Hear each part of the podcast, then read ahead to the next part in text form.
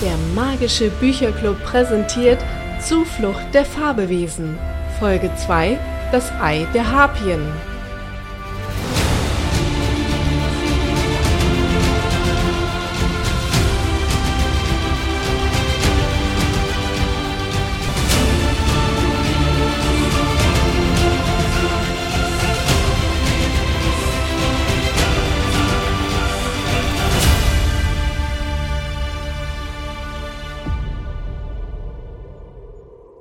Goldene Federn flogen durch die Luft, als Ireiser die Harpie die Flügel aufspannte und den Kopf in den kühlen Wind streckte. Mit dem Gesicht, das einem Menschen ähnelte, und dem Körperbau eines Vogels, überragte es bei Weitem andere geflügelte Wesen, aber besaß die gleiche Anmut, um in der Luft wahre Kunststücke zu vollführen. Die Harpie dehnte die Muskeln und machte sich bereit zum Abflug. Mit einem letzten Blick aus dessen braungoldenen Augen, welches im starken Kontrast zu der weißen Haut im Gesicht stand, bedachte es das funkelnde Regenbogenei im Nest. Ich werde nicht lange weg sein, du bist hier geschützt, dachte die Harpie und wurde eins mit den Winden in Sutamesia. Ein leichtes Klopfen war aus dem Inneren des Eis zu hören und die Außenwand schimmerte für einen kurzen Moment bläulich, bis es wieder einen bunten Mix aus wunderschönen Rot, Grün und Gelbtönen annahm.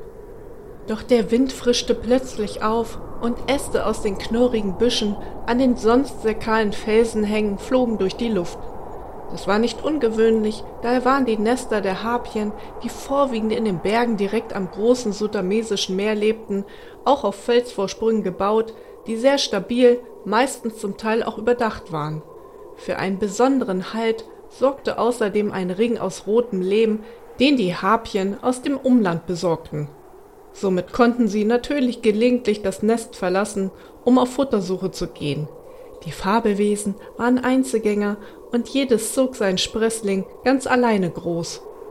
Majestätisch wirkte das Nest von Ireisa, und doch ahnte das Fabelwesen nicht, dass oben auf der Bergspitze ein Blitz einschlug, welches eine Steinlawine auslöste. Rumpelnd flogen die Steine Richtung Meeresbucht und kugelten an den Felsvorsprüngen vorbei. Die meisten verfehlten ein Glück das Zuhause der Harpie, doch ein einziger Felsbrocken knallte direkt gegen das Nest. Das Ei wurde heftig durchgeschüttelt und nach oben geschleudert. Es kam direkt auf dem Rand des Nestes wieder herunter. Das Ei wankte auf dem schmalen Grat hin und her und plötzlich kugelte es über den Rand Richtung Klippe. Die Winde beschleunigten es und trugen das Ei über den Felsvorsprung. Es fiel hinunter in die aufbrausende See. Aber die Winde Sudamesias hielten dennoch die schützende Hand über den Harpiensprössling. Es segelte durch die Luft und landete ganz sanft auf dem stürmischen Wasser in der Bucht. Einen Augenblick verweilte es noch an der Oberfläche, dann sank es hinab in die dunkle See. Das funkelnde Regenbogenei wurde immer verschwommener und blasser, bis man kaum ein Funken mehr erkennen konnte. Das Ei der Harpie war im Meer untergegangen.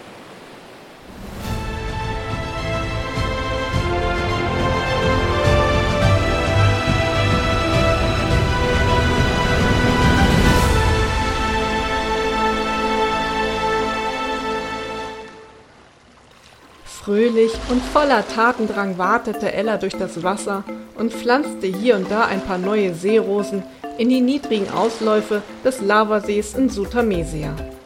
Außerdem verteilte sie bunte Blumenschiffchen und kleine Leuchtkugeln. Alles sollte für das bevorstehende Frühlingsfest der Meerjungfrauen vorbereitet sein und in voller Pracht erblühen.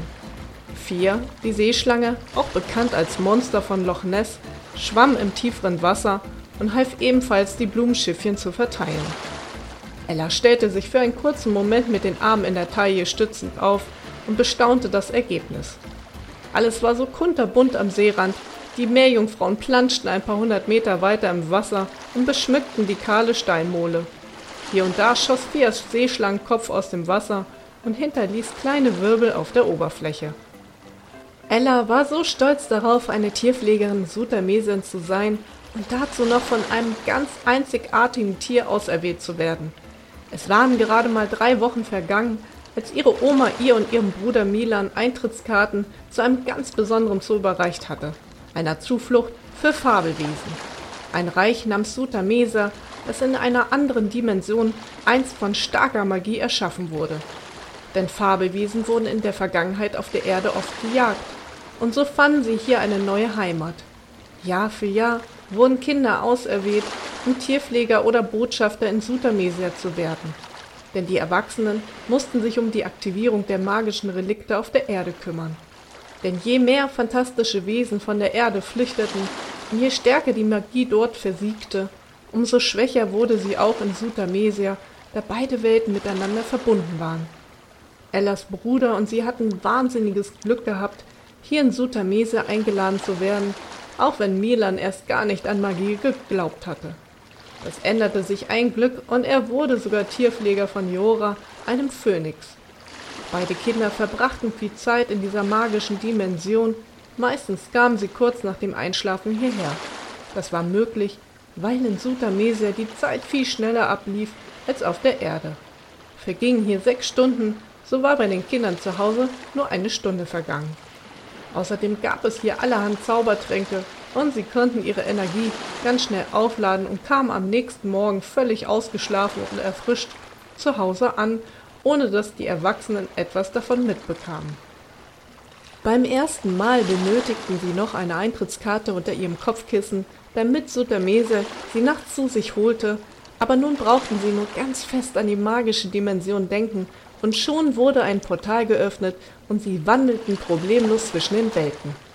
Nur ihre Großmutter wusste von ihrer speziellen Aufgabe, denn sie selber war eine Magiebringerin und kümmerte sich um die Relikte auf der Erde.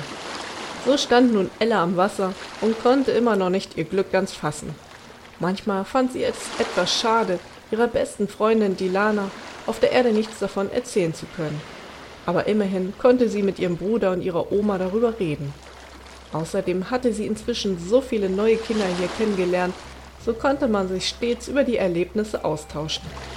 Als Ella sich zur anderen Seite Richtung Ufer drehte, erspähte sie zwei Schatten aus dem Wald treten.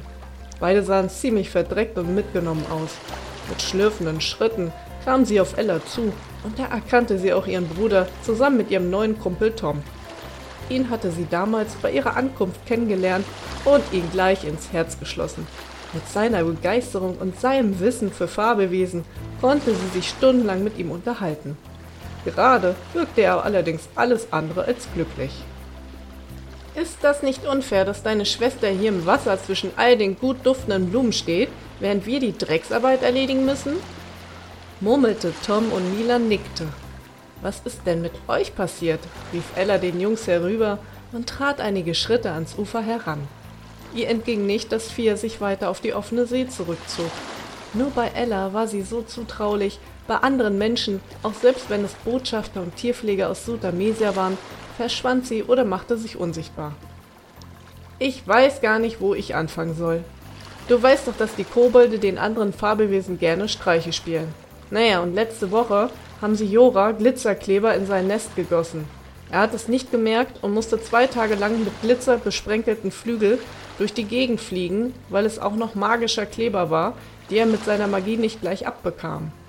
Da flog er heute Morgen über das Dorf der Kobolde und setzte, naja, wie soll ich das sagen, er hat seine Hinterlassenschaft auf die Tabakhütte der Kobolde niederfallen lassen.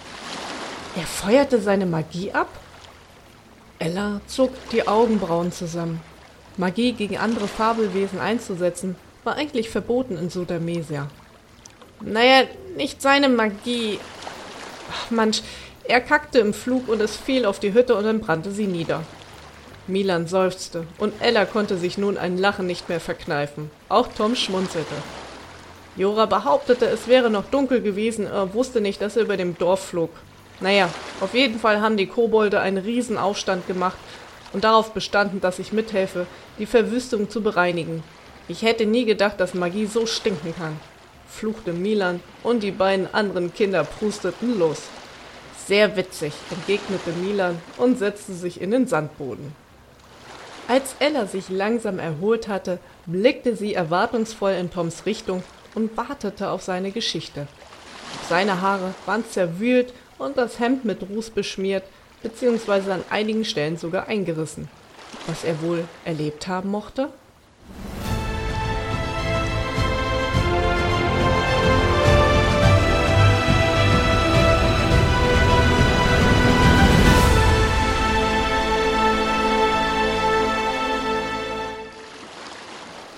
Als Tom Ellas Blick bemerkte, hörte er auf zu lachen und ließ die Schultern hängen. Zirkon hat gestern tatsächlich noch von den Lulu-Früchten genascht und heute Nacht tierische Bauchschmerzen bekommen. Lulu-Früchte? Jeder weiß doch, dass die im Moment schon zu gern beginnen. Warum sollte ein Drache wie Zirkon darauf einfallen? Toms Fabelwesen war Zirkon, der gigantische, feuerspeiende Drache, der in den Bergen wohnte. Es gab noch andere Drachen in Sutamesia, aber alle waren Einzelgänger und lebten mehr oder weniger in ihren eigenen Bereichen. Das ist eine gute Frage, die konnte er mir auch nicht beantworten. Auf jeden Fall musste ich ihn heute Nacht pflegen und ihr glaubt nicht, wie gefährlich das war. Ständig musste er ausstoßen und pupsen, und fast hätte er dabei seine ganze Höhle in Brand gesetzt. Mir wird jetzt noch schlecht, wenn ich an den Geruch denke, murmelte Tom. Ach, deswegen riechst du so nach verfaulten Eiern, gab Milan von der Seite her kund. Du riechst nicht viel besser, mein Freund, erwiderte er sofort, und Milan zuckte mit den Achseln. Manchmal denke ich, diese Fabelwesen, die schon hunderte von Jahren auf dem Buckel haben, benehmen sich immer noch wie kleine Kinder, kaum zu fassen. Ella kicherte. Vielleicht war sie auch ein bisschen schadenfroh, denn mit Fia hatte sie echt Glück gehabt. Denn ihr Fabelwesen war nicht nur alt, sondern auch sehr weise und erfahren. Sie konnte viel von ihr lernen und wurde mit Sicherheit nicht in solche Situationen gebracht. Ja, lach du nur. Was machst du hier eigentlich? Wir schmücken alles für das Frühlingsfest. Die Meerjungfrauen haben mich und Fia gefragt, ob wir mithelfen wollen. Das macht wirklich Spaß. Milan und Tom sahen zu dem planschenden Meernixen hinüber. Gott, manchmal ist das Schicksal echt ungnädig. Tja, oder auch nicht. Wer verspielte, abenteuerlustige Fabelwesen hat, muss wohl auch mit solchen Aufgaben rechnen, sagte Ella mit etwas vorlauter Stimme, die sie eigentlich nur bei ihrem Bruder anstimmte, bei anderen wirkte sie meistens eher schüchtern und wortkarg. Tja, das hatte sie mit vier gemeinsam. Wie dem auch sei, ich gehe jetzt erstmal schwimmen, sagte Tom plötzlich und zog seine Klamotten mit einem Ruck aus, lief nur in Unterhose bekleidet ins Wasser an Ella vorbei. Bei dem Geruch verzog sie kurz die Nase und hatte schon Angst, er würde ihre Blumenschiffchen versenken, aber mit einem gekonnten Kopfsprung landete er im Wasser und schwamm unter ihnen hindurch. Oh, welch gute Idee! rief Milan aus und schoss hinter seinem Kumpel her. Beide wuschen sich ausgiebig im klaren Wasser, bespritzten sich gegenseitig und rauften eine Weile, bis sie ganz erschöpft sich in das seichte Wasser stellten. Mit der Unterhose wirst du aber keine Meerjungfrauen beeindrucken können, wandte sich Milan an Tom und deutete mit einem Seitenblick erst auf dessen Hose und dann auf die Meerjungfrauen, die zu ihnen hinübersahen und kicherten. Die Unterhose von Tom war hellblau, mit einer Aufschrift vorne darauf Mamas Liebling. Prompt wurde Tom rot und setzte sich schnell ins Wasser. Deine ist aber auch nicht besser, erwiderte Milans Kumpel und zeigte auf dessen Paw Patrol Wäsche. Ella schüttelte den Kopf, als auch ihr Bruder sich peinlich berührt ins Wasser plumpsen ließ und dabei nach hinten zu den kichernden Meerjungfrauen sah. Typisch, Jungs, da wundert es mich nicht, dass eure Fabelwesen sich auch wie kleine Kinder benehmen scherzte sie, doch bevor sie erneut etwas sagen konnte, hörten sie weitere Schritte aus dem Wald. Es war Dahlia, das Mädchen, die sich um die Wasserspeier kümmerte. Kommt schnell, etwas stimmt mit den Einhörnern nicht, es gibt einen Krisenrat, kommt, rief sie und winkte mit den Armen. Ella, Tom und Milan sahen sich verwundert an, gingen jedoch sofort an Land. Zu Toms und Milans Freude erhielten sie von Sutamesa neue frische Kleidung, und die drei Freunde machten sich auf den Weg zum Riesenbaumhaus mitten im Dschungel, die Sammelstelle für alle Tierpfleger.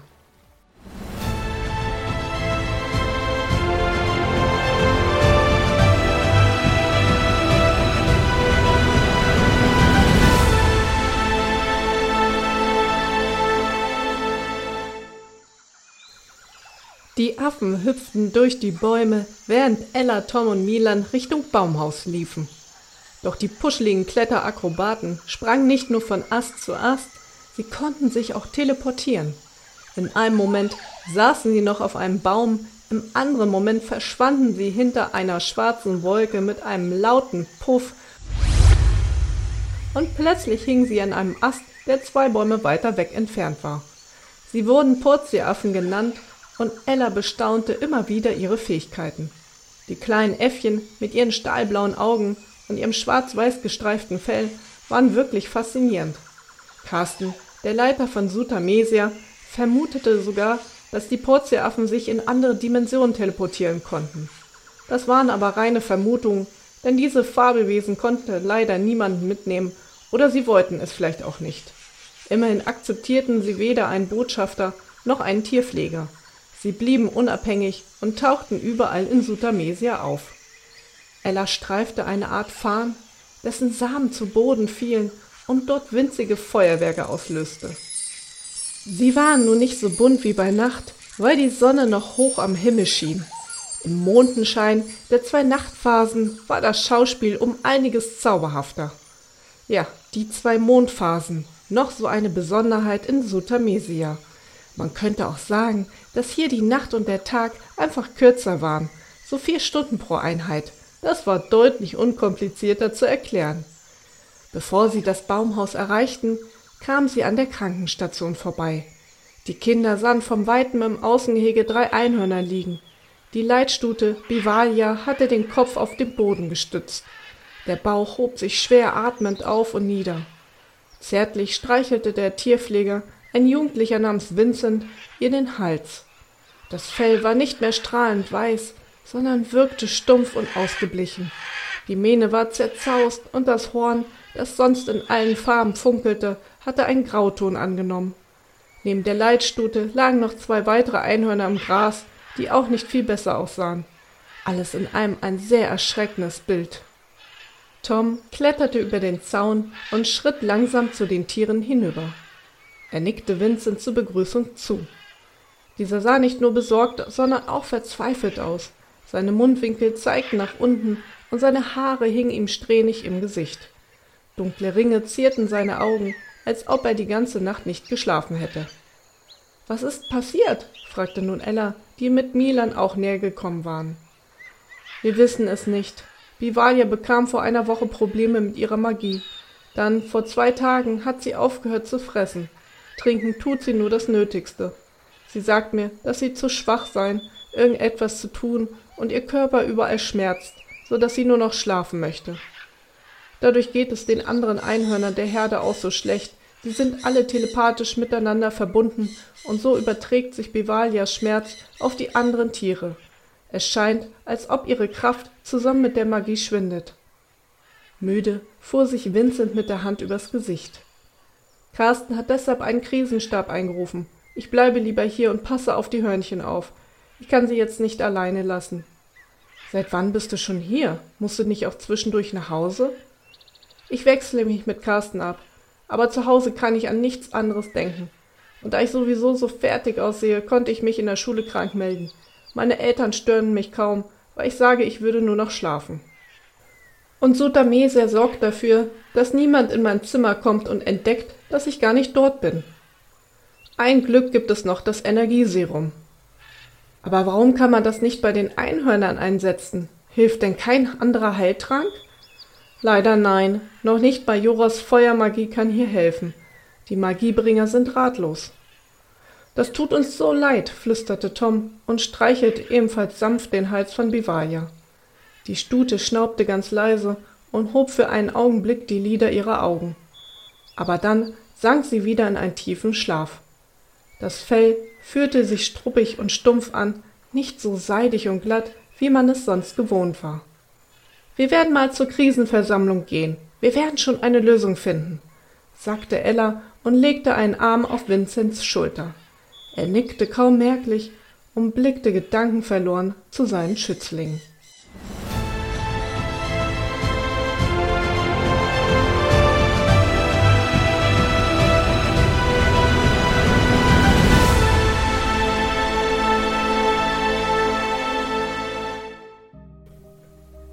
Ein paar Minuten später waren Ella, Tom und Milan am großen Baumhaus angekommen. Gigantische Holzbrücken, Etagen und Hängeleitern erstreckten sich bis zu den riesigen Baumwipfeln. Es war ein imposanter Anblick, der Ellas Herz jedes Mal ein bisschen schneller schlagen ließ. Die Portieraffen waren auch hier zugegen, doch anstatt wild umher zu hüpfen, saßen sie still an verschiedenen Stellen und lauschten ohne einen Mucks von sich zu geben der Versammlung. Vor dem Baumhaus befand sich eine Menschenmenge von etwa 20 Kindern und ebenso vielen Erwachsenen. Botschafter, Tierpfleger, Magiebringer, viele Menschen waren hier versammelt. Als sie näher traten, erkannten sie auch Ellas und Milans Großmutter. Sie winkte ihnen zu und sie gesellten sich zu ihr. In der Mitte stand Carsten, der Leiter von Sutameser, der alles koordiniert. Seine grau melierten Haare waren an den Seiten kurz geschnitten und er besaß einen gestutzten Vollbart, der sehr gepflegt aussah. Ella schätzte ihn ein bisschen älter als ihr eigener Vater, vielleicht so zwischen 40 und 50 Jahren. Seine Stimme war angenehm tief und sein Gesicht war geziert von etlichen Lachfalten. Man sah auf den ersten Blick, dass er ein fröhlicher Mensch war. Nun kommen wir zu der Frage, warum die Einhörner so krank sind, fuhr er fort. Die Versammlung hatte wohl schon angefangen.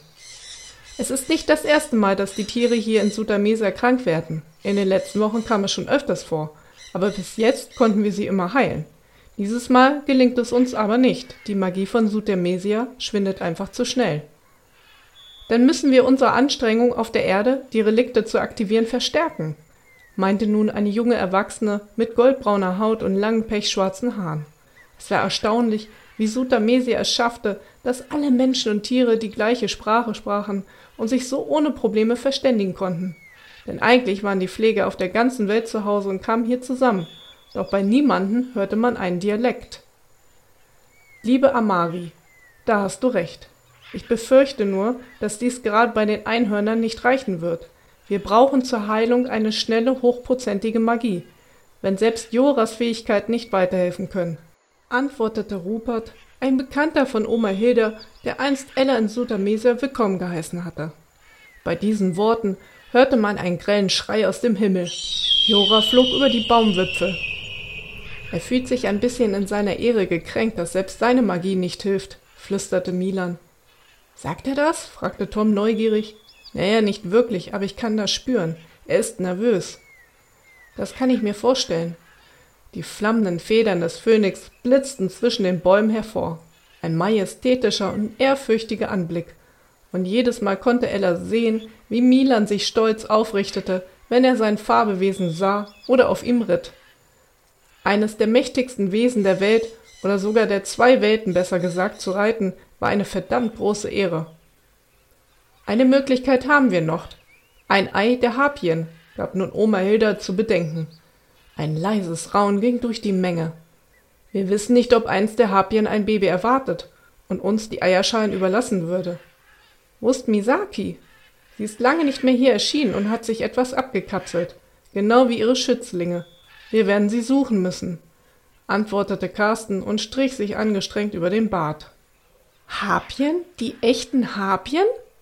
Toms Stimme überschlug sich fast, so dass die Erwachsenen sich umdrehten und sogar ein wenig schmunzeln mussten. Ja, Harpien. Unsere geflügelten Freunde leben in den Bergen im Norden von Sutamesia. Sie sind sehr scheu, noch scheuer als manch andere Bewohner hier im Lande. Damit gab er Ella ein kurzes Nicken er meinte bestimmt vier. Ihre Botschafterin ist Misaki, aber auch sie lebt hier sehr zurückgezogen. Manche vermuten, dass sie Schlimmes auf der Erde erlebt hat und daher schon seit Jahren nur noch in Sudamesia wohnt, ohne wieder in ihre Heimat zurückzukehren. Sie redet nur leider kaum mit uns, aber die Harpien akzeptieren sie wie keinen anderen Menschen. Und was ist so besonders an einem Harpienei? fragte nun Milan ganz interessiert die Augen der Kinder leuchteten jedes Mal, wenn sie mehr über dieses magische Land und ihre Einwohner zu hören bekamen. Die Harpien sind ja tausendalte Wesen, sie leben zurückgezogen als Einzelgänger in felsigen hohen Gebieten. Der Legende nach verkörpern sie die Sturmwinde, stammen von Göttern ab und sind nicht nur so schnell wie der Wind, sondern auch unverwundbar. Alle 50 Jahre bekommt ein Harpie ein Ei, das mit dessen Leben beschützt. Obwohl die Schale des Eis undurchdringlich ist und nur aufplatzt, wenn das Baby darin so weit ist, das Licht der Welt zu erblicken, kann man die zerbrochene Schale als Pulver verarbeiten. Es soll die stärksten Heilkräfte der Welt besitzen. Ja, der Legende nach, wir wissen aber nicht, ob das stimmt, gab Rupert zu bedenken. Ein Versuch ist es wert, meinte Carsten nachdenklich, dann trat er aus der Mitte und wandte sich an Milan und Tom. Ihr beide werdet mit Joran Zirkon in die nordische Gebirgskette fliegen und Misaki suchen. Findet heraus, ob es die Möglichkeit gibt, in die Eischale der Harpien zu gelangen. Beeilt euch bitte. Die beiden Jungs hoben stolz die Brust und nickten. Von weitem hörte man Joras Schrei, der mit seinen gigantischen Flügeln durch die Baumwipfeln brach und einige Meter weiter entfernt auf dem Boden aufsetzte. Komm, Kumpel, Jora fliegt dich zu Zirkon. Ich darf mitfliegen? rief Tom erstaunt aus. Klar. Und schon eilte der Rotschopf hinter Milan her, der bereits bei Jora angekommen war, sich kurz verneigte, aus Respekt vor seinem magischen Tier, und schon auf dessen Rücken stieg. Oh Mann, ob das gut läuft, murmelte Ella. Hab Vertrauen in die Jungs, sie werden schon diplomatisch sein, entgegnete Oma Hilda und legte einen Arm um sie.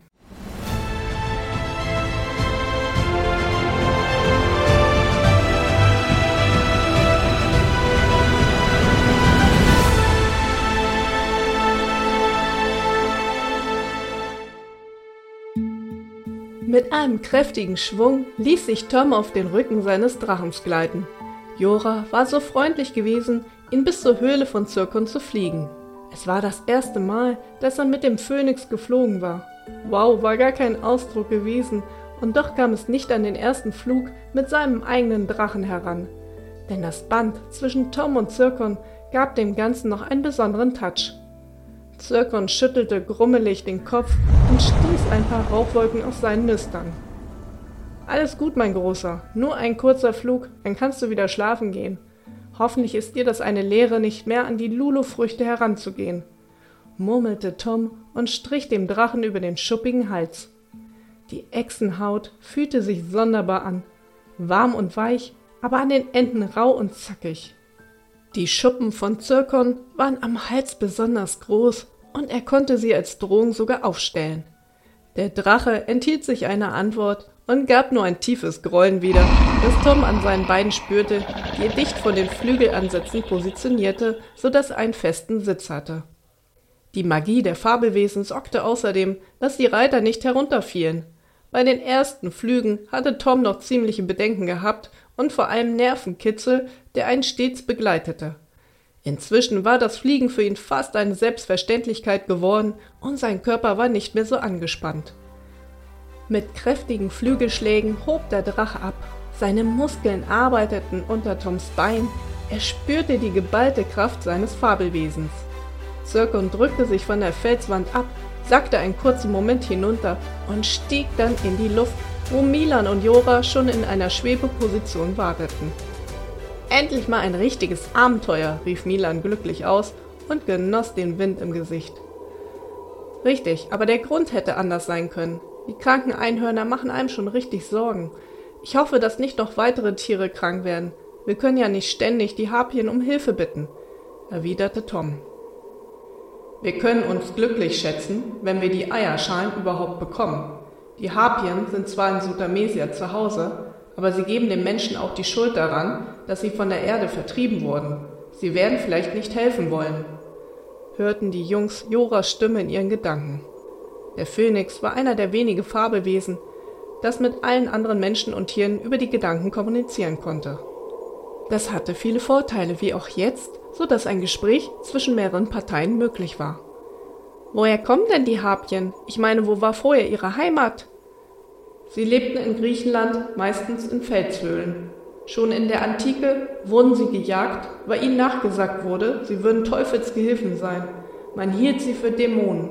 Mit ihrem vogelartigen Körper und menschenähnlichen Köpfen haben sie vielen Menschen Angst eingejagt. Fälschlicherweise hielt man sie für Frauen, die Harpien haben jedoch kein Geschlecht, sie sind weder männlich noch weiblich und können sich daher auch unabhängig voneinander fortpflanzen und Eier bekommen. Milan bekam eine leichte Gänsehaut. In Sutamesia begegneten einem viele Fabelwesen, die auf dem ersten Blick angsteinflößend sein konnten, wie der Manticore, ja selbst Zirkon. Doch lernte man die Tiere besser kennen, so merkte man schnell, dass von ihnen keinerlei Gefahr zu befürchten war. Schließlich wurden die nördlichen Gebirgsketten am Horizont bereits sichtbar. Na los, Zirkon, zeigen wir es mal dem Phönix, wie schnell wir sein können, rief Tom aus und drückte leicht seine Schenkel in dessen Bauch. Zirkon grummelte, aber seine Mundwinkel schienen sich für einen Moment zu bewegen, als ob er grinsen würde. Mit einem kräftigen Ausstoß einer Rauchwolke in die Richtung ihrer Mitstreiter schossen sie plötzlich nach vorne. Milan hustete, als er durch die qualmige dunkle Luft flog. Na wartet, ihr wollt ein Rennen? Das könnt ihr haben. Doch Jora flog in seinem Tempo einfach weiter, ohne Anstalten zu machen, den beiden anderen zu folgen. Äh, Jora? fragte der Junge vorsichtig. Vielleicht war ein Rennen dem Phönix auch unter seiner Würde. Abwarten. Lass sie in dem Glauben, sie könnten uns besiegen, raunte die majestätische Stimme im Kopf des Jungen. Dieser grinste über beide Ohren. Vorneweg war der Drachen immer kleiner geworden und Toms Jubelschreie hallten durch die Luft. Mach dich bereit, sagte Jora. Seine Federn begannen plötzlich noch heller zu leuchten. Die Magie baute sich wie ein Knistern um sie herum auf. Milans Herz begann schneller zu schlagen und mit einem Ruck preschte der Phönix nach vorne. Der Junge wurde an den Körper des Feuervogels gepresst und musste die Augen schließen, so hell waren die züngenden Flammen seines Fabelwesens um ihn herum. Er würde sich darin aber nie verbrennen. Er schien immun zu sein. Ein Glück. Der Phönix machte ein Salto und Milan fühlte sich wie in der Achterbahn.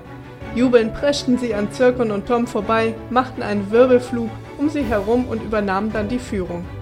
Zirkon spie eine Feuerwolke aus, der leichte Geruch von Schwefel macht sich in der Luft breit, aber das störte den Phönix ganz und gar nicht. Die Gebirgsketten waren nun schon ganz nah, so dass der Phönix sein Tempo wieder drosselte und immer langsam wurde. Zirkon holte auf und passte seine Geschwindigkeit an. Irgendwas stimmte hier nicht. Das konnten auch die Jungs spüren, und Milan schluckte seine Sprüche über den Wettkampf hinunter. Die Wolken schienen sich zu verdichten, ein Nebel kam auf und es lag eine elektrische Spannung in der Luft.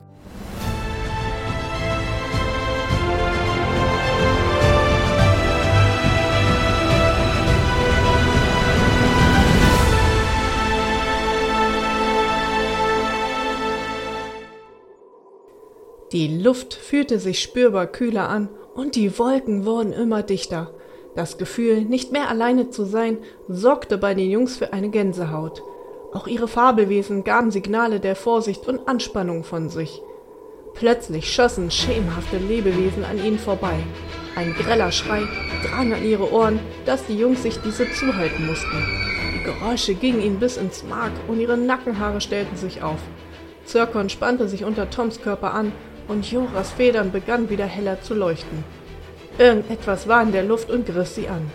Zirkon brüllte kräftig und schlug mit dem Kopf. Plötzlich war ein Schimmern ganz nah bei Milan und riss ihn am Arm. Der Junge gab einen erstickten Schrei von sich und für Phönix hielt schützend seine Flügel hoch. Der Angreifer wurde für einen Moment in seinen schnellen Bewegungen gestoppt und dadurch sichtbar. Es war eine Harpie. Warum greifen uns die Harpien an? schrie Milan und hielt sich den Arm, der höllisch brannte. Der Phönix erwiderte den Angriff mit einem ebenso ohrenbetäubenden Warnruf. Er schwebte in der Luft, streckte die Flügel und Beine von sich. Seine magischen Federn stellten sich auf, loderten hell und drohend. Die Luft um sie herum wurde noch elektrisierender.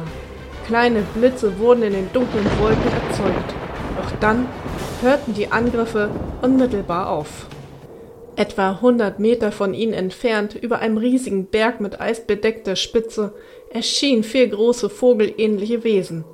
Zwei waren goldend, eine der Wesen eher silbergrau und das vierte hatte bronzefarbene Haare und Federn. Allesamt hatten sie lange gelockte Haare und stechend blaue Augen. Die Gesichter ähnelten wunderschönen Frauen, doch dessen Aura wirkte bedrohlich.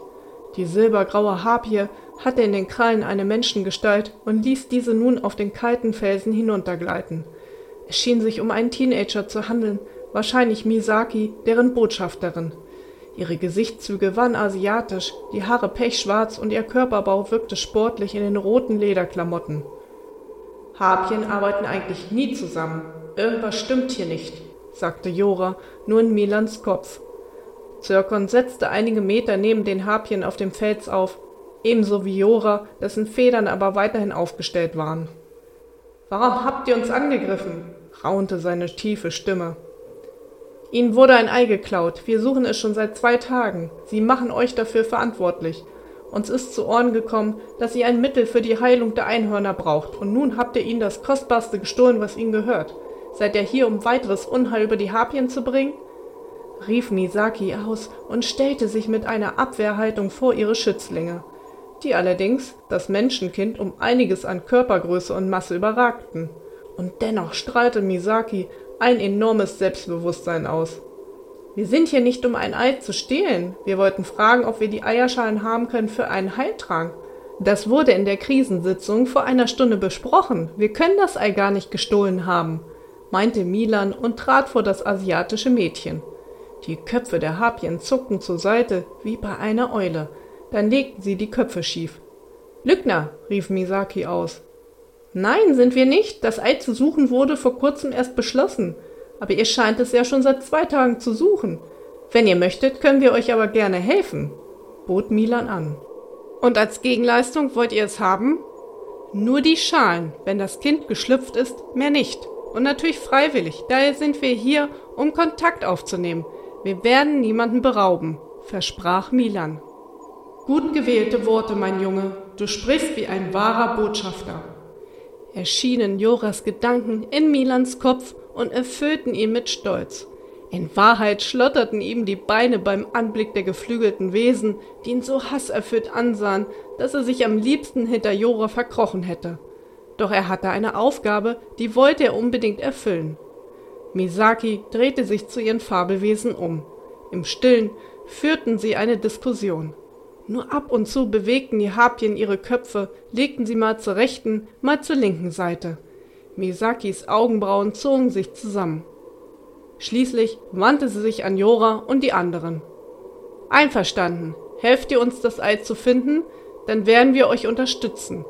Finden wir es nicht, werden die Harpien auf Rache dürsten. Misakis Stimme war schneidend, doch Jora machte daraufhin einen Schritt nach vorne. Seine Federn pulsierten.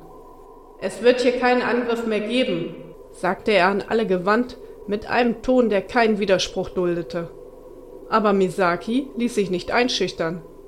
Das werden wir dann sehen, sagte sie, drehte sich ab und ging zu dem silbergrauen geflügelten Wesen. Milan und Tom sahen Jora an. Den Phönix herauszufordern, war ein ganz schönes Wagnis oder eher Kühnheit.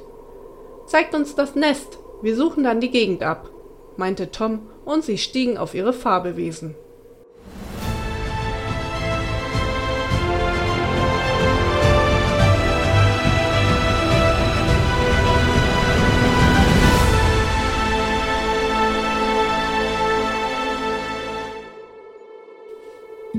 Suche dauerte lange, sehr lange. Sie umflogen die kahlen Felsen und die schneebedeckten Gletscher. Tom und Zirkon begleiteten Misaki und die Harpie zwischen Schluchten und flogen schweigend nebeneinander her. Immer wieder musterte Tom das geflügelte und so fremdartig wirkende Fabelwesen sowie dessen taffe Botschafterin. Schließlich seufzte Misaki. Hast du eine Frage oder warum glotzt du uns ständig an? rief sie, etwas genervt zu Tom herüber. Dieser wurde sofort knallrot im Gesicht und schaute verlegen nach vorne. Naja, ich habe euch noch nie gesehen. Und ich, ich bin neu hier in Sudamesia. Also nicht mehr ganz so neu, aber erst seit ein paar Wochen. Naja, egal. Sudamesia überrascht mich halt immer aufs Neue, stotterte Tom. Naja, eine Sache würde mich dann doch sehr interessieren. Und die wäre? Misaki blickte steif nach vorne, nur ab und zu warf sie dem Jungen einen Seitenblick zu. Eine kleine Narbe wurde an ihrer linken Schläfe deutlich, als der Wind ihr die Haare aus dem Gesicht wehte. Carsten meinte, du gehst nicht mehr nach Hause, ich meine auf die Erde, sondern bleibst in Sudamesia.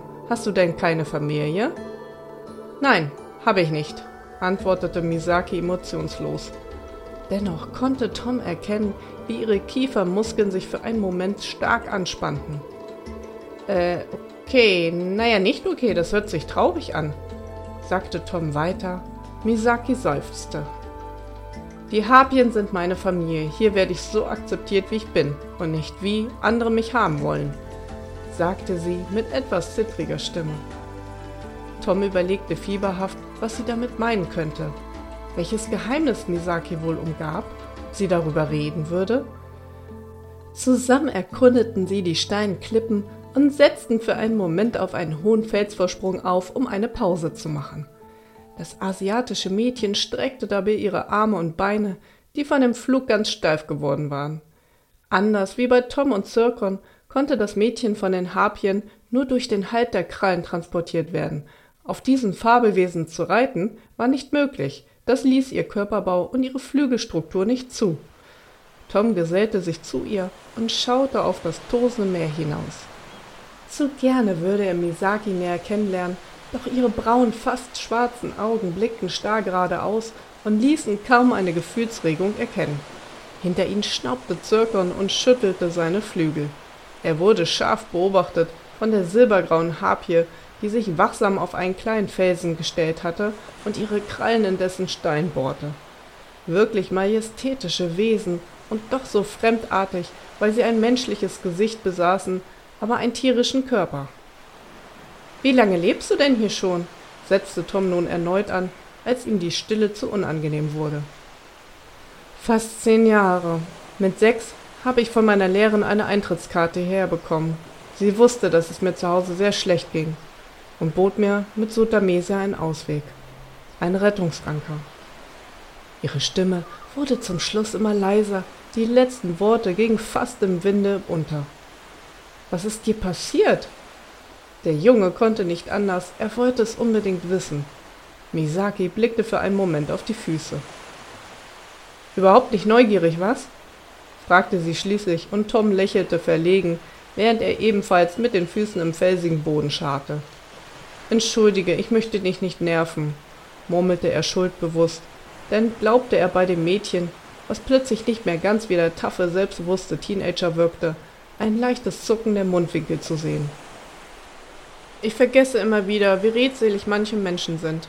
Die Harpien reden ja nicht mit mir in der Menschensprache. Es ist ungewohnt für mich. Sie zuckte mit den Schultern und ihr Gesicht wurde schließlich wieder zu einer eisigen Maske. Ich wurde als Junge geboren. Meine Eltern waren überglücklich, denn da, wo ich herkomme, wünscht man sich eher Jungs als Mädchen. Doch schon früh wurde mir klar, dass ich eigentlich viel lieber ein Mädchen sein wollte. Die Natur hat mir einen Streich gespielt und mir einen falschen Körper gegeben. Heimlich zog ich die Kleider meiner Cousine an, wenn ich dort beim Spielen war, oder verabredete mich mit dem Mädchen aus dem Kindergarten, um mit deren Puppen zu spielen. Doch als meine Eltern das mitbekamen, wurde ich geschlagen, mir jeglicher Umgang mit ihnen verboten, damit ich wieder zur Vernunft kommen würde. Tom schluckte. Was er da hörte, ließ ihn eine Gänsehaut bekommen.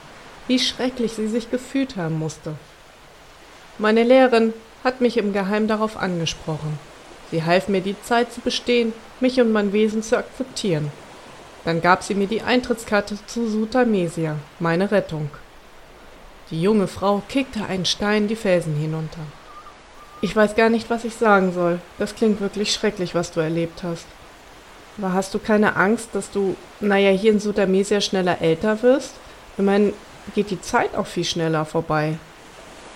Den Gedanken hatte ich am Anfang auch, aber die Harpien konnten mich beruhigen. So wie Sutamesia die Zeit zu der Erde anpasst, so kann sie auch das Altern bei den Fabelwesen und Menschen verändern. Wie das habe ich auch nicht ganz verstanden, aber das ist mir auch egal, solange ich hier ein friedliches Leben habe. Na, ein Glück. Aber vermisst du deine Familie nicht auch ein bisschen? Vielleicht haben sie jetzt Verständnis für deine Lage und akzeptieren dich. Der Kopf des Mädchens wirbelte zu ihm herum. In ihren Augen war nun Wut zu erkennen, starke Wut und unendlicher Schmerz. Nein, tun sie nicht. Ohne ein weiteres Wort oder eine Erklärung drehte sie ab und wandte sich an ihre Harpie, die bereits die Flügel ausbreitete, sich vom Felsen abstieß und Misaki mit den Krallen an der Taille und an den Schultern umfasste. Tom wusste, dass das Gespräch damit beendet war. Mit einem Gefühl der Kälte in seinen Gliedern, die noch von ihren Erzählungen herrührte, aber auch von dem eisig herrschenden Wind hier oben, ging er zu seinem Drachen, um die Suche fortzusetzen. Tausende Male erkundeten sie das Nest der goldenen Harpie, dessen Ei verschwunden war, aber ohne Erfolg. Sie schlossen sich schließlich den anderen an. Jora schwebte über dem Felsvorsprung und blickte in die tosende See am Fuße des Berges. Wir brauchen Verstärkung unter Wasser. Fia und Ella sollen mit den Meerjungfrauen das Meer absuchen. Vielleicht ist das Ei hinuntergefallen. Sprach der Phönix und flog mit Milan zurück zum Baumhaus, während Zirkon und Tom noch weiter in den Bergen suchten. Hoffentlich hatten Fia und Ella mehr Glück.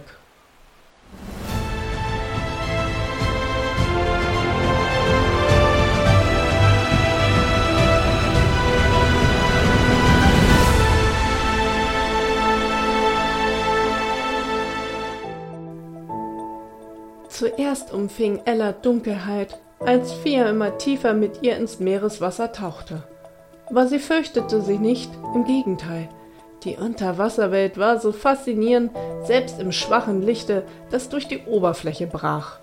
Je tiefer sie jedoch schwamm, desto leuchtender wurde die Umgebung wieder, die Korallenriffe und Fische gaben ein ähnliches Funkeln wieder wie die Pflanzen im Wunderwald bei Nacht von Sotamesia. Fia sorgte dafür, dass Ella in einer geschützten Aura mit Sauerstoff und einem gleichmäßigen Druck versorgt wurde. Dafür mussten sie alle 15 Minuten nach oben steigen. Erst unsichtbar und dann grenzenloses Tauchen. Ella war furchtbar glücklich über die Möglichkeiten, die sich hier boten. Dennoch vergaß sie nicht ihren wichtigen Auftrag, das Ei der Harpien finden, sofern es ins Wasser gefallen war.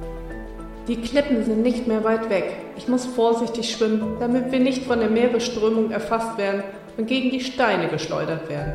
Schmiege dich dicht an mich, tönte eine melodische, weise Stimme in Ellas Kopf. Sie tat, wie ihr geheißen, und Fia schwamm nun langsamer. Die Strömungen waren stark und Ella spürte den Druck an ihrer schützenden Aura. Algen und allerhand Kies wurden aufgewirbelt und trafen die Seeschlange. Sie bewegte sich jedoch äußerst elegant und geschmeidig durch das Wasser, ohne dass man eine große Kraftanstrengung bei ihr bemerkte. Aber Ella spürte trotzdem, wie sich die Muskeln ihres Fabelwesens anspannten, besonders Rücken- und Flossenmuskulatur. Nachdem sie das aufbrausende Ufer abgesucht hatten, schwamm sie eine unterirdische Steinklippe entlang. Die Strömung war hier etwas seichter und Ella konnte wieder die bunten Korallen an den Steinwänden bewundern. Sie streckte eine Hand aus, das funkelnde Seegras wankte hin und her. Ab und zu wurde eine kleine Qualle aufgescheucht, die vor vier lieber das Weite suchte, auch wenn ihnen eigentlich hier keine Gefahr drohte. Denn das gegenseitige Jagen und Fressen von Fabelwesen war in Sutamesia strengstens verboten. Alle Tiere ernährten sich von den magischen Pflanzen, die hier überall wuchsen. Langsam schwammen sie an einem Eingang zu einer riesigen Höhle vorbei. Eine Gänsehaut lief über Ellas Rücken. Irgendeine große Präsenz schien hier zu Hause zu sein, die selbst Fias Aura überschattete. Plötzlich erblickte Ella ein Leuchten in der Dunkelheit, ein bunter Schein, der immer mal wieder aufflackerte. Das Mädchen gab Fia über ihre Gedankenübertragung einen Hinweis, dorthin zu schwimmen. Als sie näher kamen, erkannten sie einen eiförmigen Gegenstand. Das ist das Ei, rief Ella freudestrahlend aus obwohl ihre Stimme unter Wasser sehr verzerrt wurde. Vorsichtig schwamm Fia weiter in die Höhle, und Ella musste ein Frösteln unterdrücken. Irgendwie bekam sie ein mulmiges Gefühl. Aber dann hatte sie das Ei erreicht. Das Mädchen kletterte von Fias Rücken und näherte sich dem Felsen. Der obere Teil des Eis war gut zu erkennen, der untere wurde überdeckt, wahrscheinlich steckte er in einer Ritze fest. Wie kam das Wunder der Harpien allerdings nur hierher? Ella streckte die Hände aus und berührte ehrfürchtig die regenbogenfarbige Schale. Sofort erfasste sie ein wohliges Gefühl im Bauch und ihr Körper sprühte vor Energie. Unglaublich, was für Kräfte in diesem Wunder der Natur steckten. Dort, wo die Finger die Schale berührten, erschienen kleine Farbenwirbel auf der Außenbarriere und ihre Fingerspitzen kribbelten. Langsam versuchte die kleine Tierpflegerin das Ei aus dem Felsen zu ziehen ohne dass die Schale Schaden nahm. Dann kam ihr wieder in Erinnerung, dass die Schale ja unverwundbar war. Erleichtert zog sie weiter an dem Ei. Zunächst schien es ganz leicht zu sein, doch dann wurde das bunte Wunder irgendwie festgehalten, als ob der Fels sich enger um das Ei schlang. Ella schüttelte verdutzt den Kopf. Sag mal, können Steine hier unten leben? fragte Ella in Gedanken zu ihrer Seeschlange Fia. Nein, nicht, dass ich wüsste, kam gleich die Antwort zurück. Ella zuckte die Schultern und versuchte nun das Ei mit einem leichten Ruck zu heben, und es funktionierte.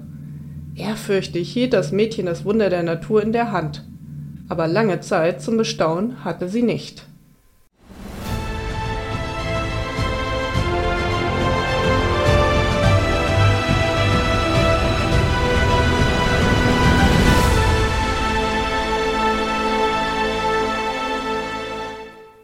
Plötzlich bekam der Feld zwei Augen, die sich öffneten. Zwei grün leuchtende Punkte mit einem milchigen Kreis in der Mitte sahen sie an und Ellas Herz stockte.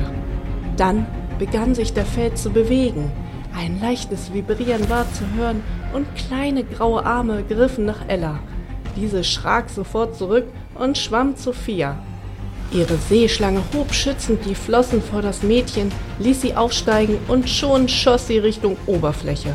Ella blickte nach hinten, wo es nun in der Höhle ein größeres Beben gab, und neben den zwei kleinen Augen kamen jetzt auch zwei große Leuchtpunkte zum Vorschein.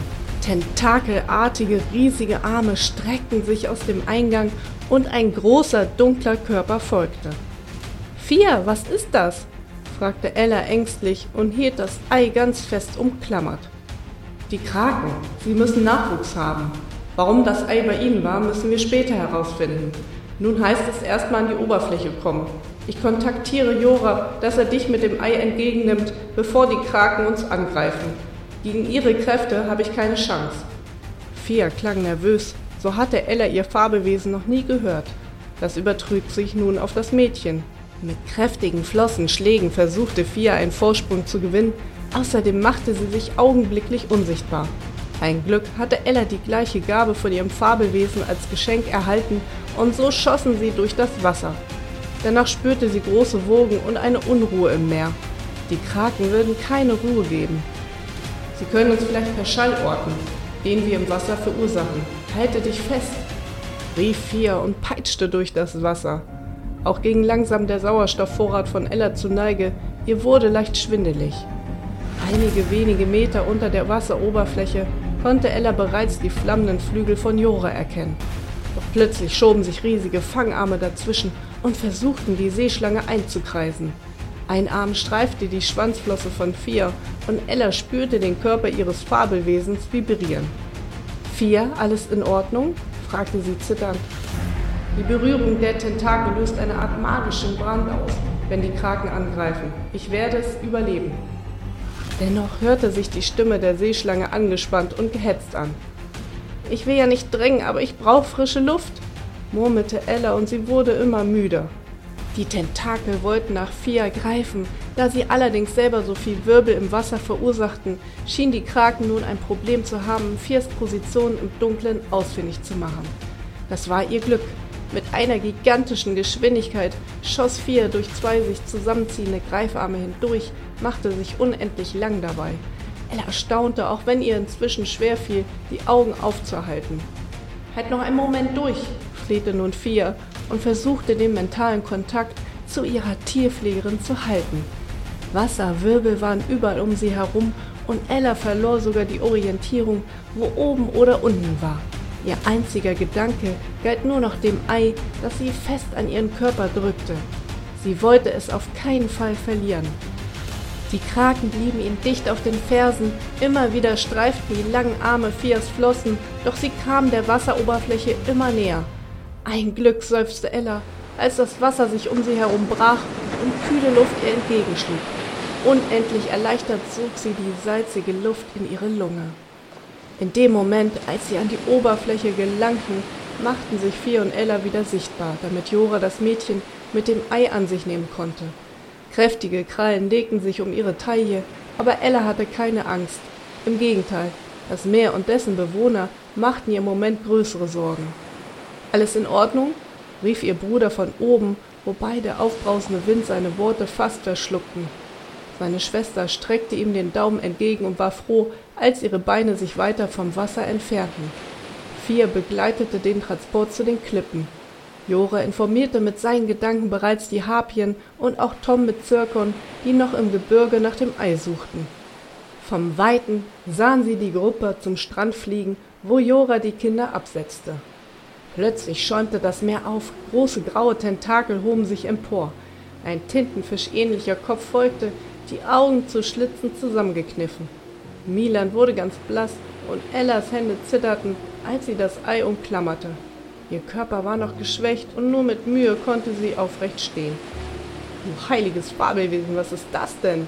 rief der Junge aus, während sich der Phönix in die Luft schwang und eine schützende Abwehrhaltung vor den Kindern einnahm. In diesem Moment flog Misaki mit der goldenen Harpie herbei, gefolgt von Zirkon und Tom zum Strand und landeten neben Ella. Gib mir das Ei, forderte Misaki umgehend das Mädchen auf. Doch in diesem Moment schossen die Tentakel in Richtung Strand und trennten die beiden Mädchen voneinander. Sie wollen das Ei zurück, meint Jora. Sie brauchen es, rief nun Milan. Die goldene Harpie wirbelte herum und stürzte sich auf die Tentakeln. Mit ihren langen, gebogenen Krallen an den Füßen versuchte sie, die Fangarme der Krake anzugreifen. Zum Erstaunen der Kinder holte die jugendliche Asiatin ein Kurzschwert aus ihrem Bauchgürtel hervor und stürzte sich ebenfalls auf die Fangarme. Mit großem Schrecken beobachtete Ella die Situation. Das lief ganz und gar nicht gut. Was konnten sie nur tun?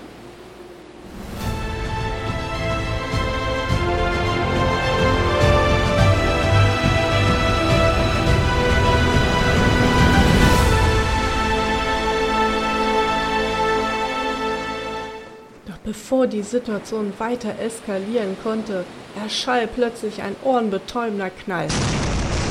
Eine magische Welle erfasste alle und sie wurden für einen Moment regungslos. Am Himmel schwebte Jora. Seine Flügel und Federn waren weit ausgestreckt. Ein grelles Leuchten ging von ihnen aus, ließen die Umgebung flimmern und knistern. Die Kinder mussten sich sogar die Augen zuhalten, so grell war der Schein am Himmel. Aufhören! hallte es in jedem Kopf begleitet von einem grellen Summen, das in den Ohren schmerzten. Die Harpie brach den Angriff ab und auch die Krake zog ihre Fangarme zurück. Ein erleichtertes Seufzen drang aus den Kehlen der Kindern. Wir fordern das Ei und eine Bestrafung für die Kraken, dass sie es gestohlen haben, schrie nun Misaki, die sich zuerst aus der Schockstarre befreite. Die Kraken haben das Ei nicht gestohlen, antwortete Milan. Dieser trat nun zwischen die Harpien und den Meeresbewohnern. Jetzt entdeckte auch Ella ihre Seeschlange am Ufer, die das Geschehen aufmerksam beobachtete. Milan indessen versuchte zu schlichten, im ständigen Kontakt mit Jora, der sich wohl mit den Kraken unterhielt. Das Ei sei ins Wasser gefallen und die Kraken haben es gefunden. Sie meinen, wenn jemand so achtlos mit seinem Nachwuchs umgeht, hat er es auch nicht verdient. Schmerz und Wut zeichnete das Gesicht von Iraisa, der goldenen Harpie, die Augen wandelten sich von einem Eisblau in ein fließendes Silber. Ella dachte schon, diese würde nun antworten, doch sie schnaubte nur. Es muss ein Unfall gewesen sein. Die Harpien beschützen ihre Kinder mit ihrem Leben, gab Misaki kund und sprach für ihre Schützlinge, denn auch weitere Harpien waren nun in der Luft, jederzeit bereit, ihren Artgenossen zu Hilfe zu kommen. Die Atmosphäre war angespannt und aufgeladen. Sie brauchen das Ei ebenfalls, sonst stirbt ihr Baby, sprach Milan aus, und in diesem Moment legte eine Tentakel der Riesenkrake ein kleines Krakenbaby an den Strand. Die Haut war spröde, die Augen ganz milchig und schlapp lag es dort im Sand. Ella schnürte es die Kehle zu. Wir werden das Ei nicht hergeben, sagte Misaki mit fester Stimme, aber Milan hob die Hand. In diesem Moment erscholl ein Knacken und ein Knarren an deren Ohren. Alle sahen sich um und erblickten das Ei, dessen Hülle kleine Risse bekommen hatte. Die Ankunft steht bevor. Wir nehmen das Ei nun mit. Wartet, verspricht uns die Schale zu bringen. Wir können damit das Kragbaby und die Einhörner retten.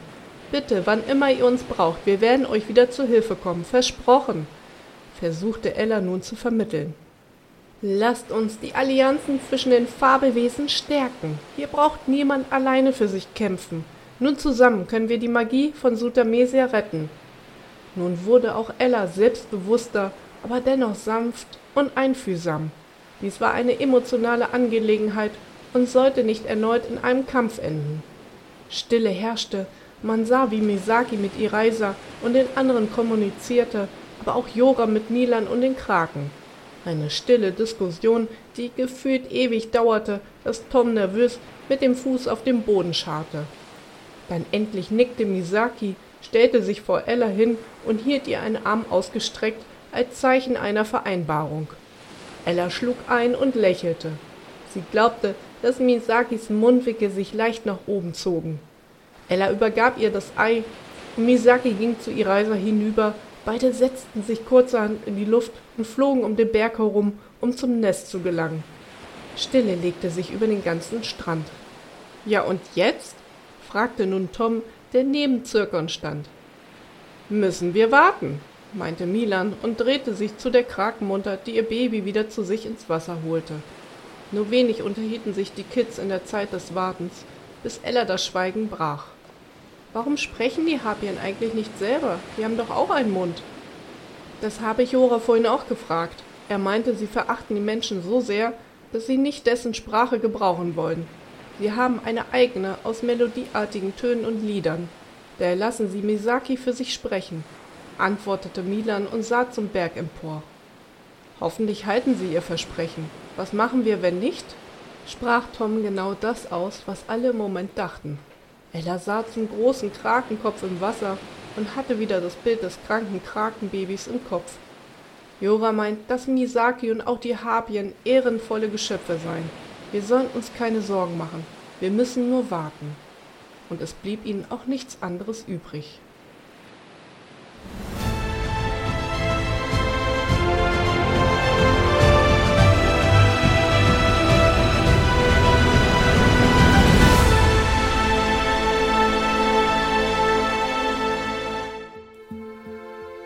Dauerte fast zwei Stunden, bis man am Himmel zwei geflügelte Wesen sah. Eraisa selber war nicht dabei, aber dafür Misaki auf einer bronzefarbenen Harpie, die direkt vor Milan aussetzte. Das asiatische Mädchen hatte einen Beutel dabei, von dem ein magisches Knistern ausging. Wie versprochen die Eierschale. Setzt es weise ein und behaltet den Rest. Es wird Jahrzehnte dauern, bis wir wieder ein Ei der Harpien bekommen. Und unsere Vereinbarung gilt nur für dieses Mal. Ich hoffe, ihr haltet euer Wort. Wir werden mit Sicherheit darauf zurückkommen. Denn auch in Sutamesia gibt es für uns einige Gefahren. Misaki drückte Milan den Beutel in die Hand, drehte sich sofort um und verschwand in Windeseile mit ihren Schützlingen. Wovon spricht sie? Welche Gefahren? murmelte Tom, der ehrfürchtig in den Beutel blickte. Keine Ahnung, aber erst mal ein Problem nach dem anderen lösen, entgegnete Milan. Die Kinder flogen bzw. schwammen mit ihren Fabelwesen zurück zur Meerjungfrauenbucht vom Lavasee und brachten umgehend die Eischale zu Carsten und den anderen Magiebringern. Es dauerte nicht lange, da war die Schale zu einem Trank gebraut und wurde den Einhörnern sowie dem Krakenbaby überreicht. Die Wirkung erreichte schon nach wenigen Minuten ihren Höhepunkt. Ella beobachtete mit vier, wie die Krakenmutter beschützend und erleichtert die Tentakeln um das Baby legte. Doch das wollte sofort ins weite Meer schwimmen, wirbelte vor Freude im Wasser herum, so froh, sich wieder besser zu fühlen. Mensch, da haben wir aber mehr als eine gute Tat heute vollbracht, bemerkte Ella. In der Tat, aber es wird nicht die letzte sein. Geht zu Carsten. Ihr müsst dringend besprechen, wie es hier weitergeht. Ein Sturm zieht auf sprach Fia, verabschiedete sich mit einem leichten Nicken von ihrem Schützling und verschwand in der See. Nachdenklich schlenderte Ella zum Krankenlager und stellte erleichtert fest, dass es auch den Einhörnern viel besser ging. Bivaya graste seelenruhig auf der Wiese neben der Krankenstation, die jüngeren Einhörnern tollten herum und jagten sich gegenseitig über die weiten Ebenen. Vincent und Carsten lehnten am Zaun und unterhielten sich. Rupert und Oma Hilda kamen dazu, sowie Tom und Milan. Jora kreiste über dem Geländer und Carsten sah in diesem Moment nach oben. Sie schienen sich zu unterhalten. Carsten nickte und wandte sich dann an die Gruppe. Auch wenn wir dieses Problem gelöst haben, so müssen wir den Magieschwund von Sutamesia bekämpfen. Die Harpien haben recht, ihr Ei wird nicht auf lange Zeit die Rettung sein. Wir müssen mehr Relikte auf der Erde aktivieren und einige Fabelwesen wieder dort beheimaten. Bei diesen Worten zog Vincent die Augenbrauen zusammen und sah nachdenklich zu seinen Einhörnern. Wir haben unsere Anstrengung der letzten Wochen schon verdoppelt, meinte Oma Hilda, aber die Relikte, die wir gefunden haben, waren zu klein. Das Unterfangen, die Fabelwesen wieder zurückzubringen, ist an einigen Punkten kläglich gescheitert. Die Erde bietet einfach zu wenig Platz und es gibt zu wenig geschützte Gebiete, die Menschen sind überall zu präsent. Fügte Rupert noch hinzu, und sein Blick blieb für kurze Zeit bei Vincent hängen, der nun die Arme verschränkte. Anscheinend musste zu diesem Thema schon irgendwas vorgefallen sein. Die Kinder währenddessen lauschten leise der Unterhaltung. Wir müssen die größeren Relikte finden, meinte Carsten und strich sich über seinen Bart. An was denkst du? Atlantis oder Vineta? Aber dafür brauchen wir die Meerjungfrauen oder vier, sagte Carsten und wandte sich nun direkt an Ella. Milan und du, ihr kommt doch aus Deutschland. Ihr könnt mit eurer Oma und vier versuchen, Vineta an der Ostseeküste zu finden. Das sind unsere Tierpfleger. Das ist zu gefährlich für die Kids. Die Magiebringer sollten das übernehmen, widersprach Rupert und runzelte die Stirn. Vier vertraut nur Ella, sie sind ein Team. Es geht nur darum, eine Stadt zu finden. Daher droht doch keine Gefahr. Ich werde sie natürlich unterstützen und leiten, versprach die Oma. Ellas Herz klopfte. Eine weitere Mission und dazu noch bei Ihnen zu Hause? Lasst uns das die nächsten Tage besprechen. Nun sollten wir euren Erfolg erstmal ordentlich feiern. Ist morgen nicht das Frühlingsfest am Strand? sagte Carsten und lächelte. Oh ja, das habe ich ganz vergessen, sagte Ella, und ihr fiel wieder ein, was noch alles vorzubereiten war. Na dann los, lasst uns feiern, das habt ihr und eure Fabelwesen euch erstmal richtig verdient. Milan und Ella kehrten zunächst einmal nach Hause zurück, denn ihr Leben auf der Erde ging natürlich auch weiter. Aber in der Nacht kehrten sie zurück und auch Sutamese war im schönen Schein des Mondes erhellt. Doch am Strand war es leuchtend hell. Fröhliche Gelächter und Musik schlug den Geschwistern entgegen, als sie ankamen. Fabelwesen wie auch Menschen tummelten sich im Sand, standen um kleine Lagerfeuer herum oder aßen etwas vom magischen Buffet. Die Seerosen und Schiffchen leuchteten in der See, und Ella konnte sogar den Kopf ihrer Seeschlange zwischen den Pflanzen ausfindig machen. Kurzerhand schwamm Ella zu ihr. Ich dachte, du magst keine Partys, sprach sie leise zu ihrem Fabelwesen. Heute ist euer Tag, und ich möchte ihn mit dir begehen, sprach Fia mit einer hellen, weisen Stimme. Ella war ganz gerührt und streichelte sanft über dessen Hals. Ich bin so froh, dich zu haben, flüsterte sie ergriffen. Und sofort kam die Antwort zurück, indem Fia sie leicht anstupste. Eine Weile blickte Ella zum Trubel am Strand. Was wird wohl auf uns als nächstes zukommen? Meinst du, wir können Sotamesia retten? fragte Ella melancholisch. Solange wir zusammenhalten, ja, antwortete Fia. Na dann, auf nach Vineta, der versunkenen Stadt in der Ostsee.